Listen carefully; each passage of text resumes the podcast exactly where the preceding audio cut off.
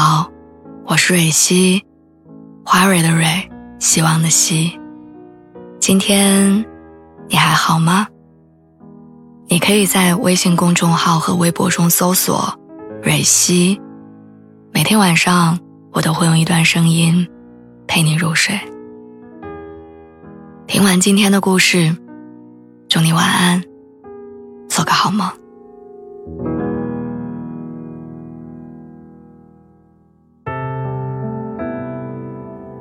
整理手机相册的时候，我找到了一条2017年跟朋友一起录的视频。那一年，抖音刚开始流行，我们在镜头前羞涩地舞动着身姿，举警钟，透出一丝好笑。我想把视频发给他一起回忆。打开聊天对话框，发现我们的聊天停留在大半年以前。春天的时候，我主动叫他出来玩但我怎么叫都叫不出来。要么就是赶上他加班，要么就是他痛经生病，喊了几次都叫不出来。之后，我就把邀约权转给了他。我跟他说：“等你不忙的时候叫我，我随时都有空。”可想而知，他没有喊我出来玩，应该是一直对我没空。聊天界面也停在那儿，我没有了分享的兴致。我在思考，究竟是哪一刻我们之间的关系发生了变化？或许是从他换了工作之后，我们两个人的距离要跨越大半个城市；也或许是我失恋的那段时间，他正忙着要通过试用期，错过了我很多要表达的情绪。见面的难度增大，彼此生活的交集变少，聊天的时候能说的话也越来越少，分享的频率变得越来越低。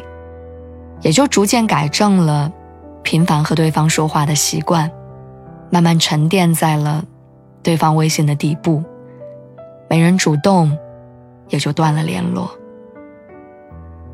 这好像是成年之后的友情现状，跟约定俗成的规律。好像长大之后，我们的友情变成了季节限定，保质期有限，只在某一个阶段有效。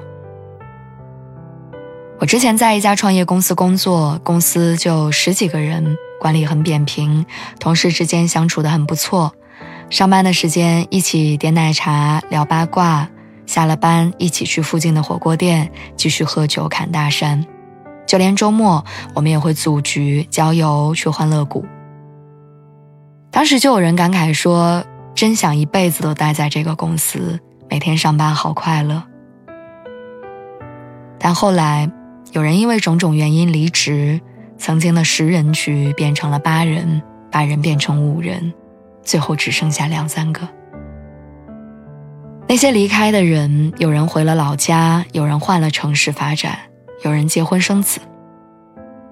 自从离开之后，我们就没再聚齐过。前段时间，我们几个还在北京的人重新聚在一块吃了一顿火锅，我聊起曾经有一个女同事的近况。其他人错愕地发觉，已经好久没有看到他的消息了。点进头像，发现被删了。为了化解尴尬，被删除的同事说：“这很正常啊，大家后来没有联络跟交集，删了也很正常。”我虽然没被删，但我想到这些年身边来来去去的友情，还是会有点难过。阶段性友情最大的特点就是，你们相遇的那个时间段内关系非常好，你的手机相册里全是大家在一起玩耍的照片，你的微信对话框里这些人永远在最前面。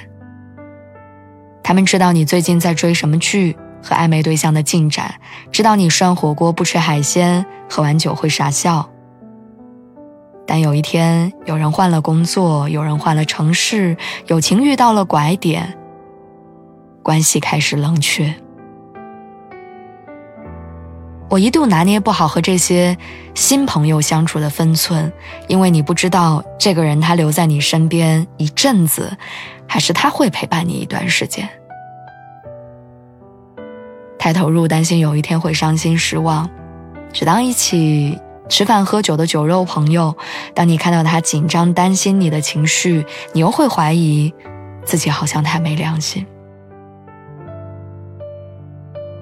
学生时代，我们会很清楚毕业的具体节点，这种时间节点会成为你友情相处中的标记，告诉你你会在什么时候面对分别。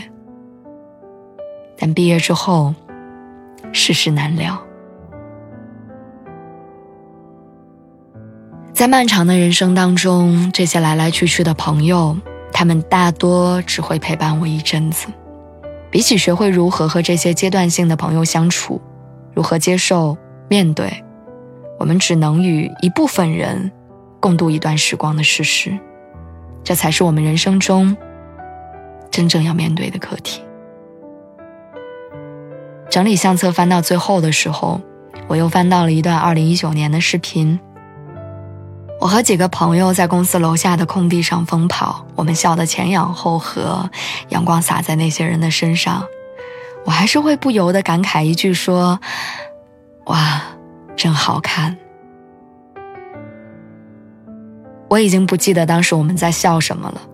视频里的男生已经回老家娶了老婆，留寸头的女生如今长发披肩，时过境迁，好久没有见面。但在没有他们的现在，我还在怀念那一天。那是我无法重来的二十四岁的一天。那天天气很好，我很开心。看视频的那一刻，我似乎也少了几分关于阶段性友情的悲观。人生中的二十四岁就那一年，而在那么年轻快乐的一年里。他们是陪我共度的朋友。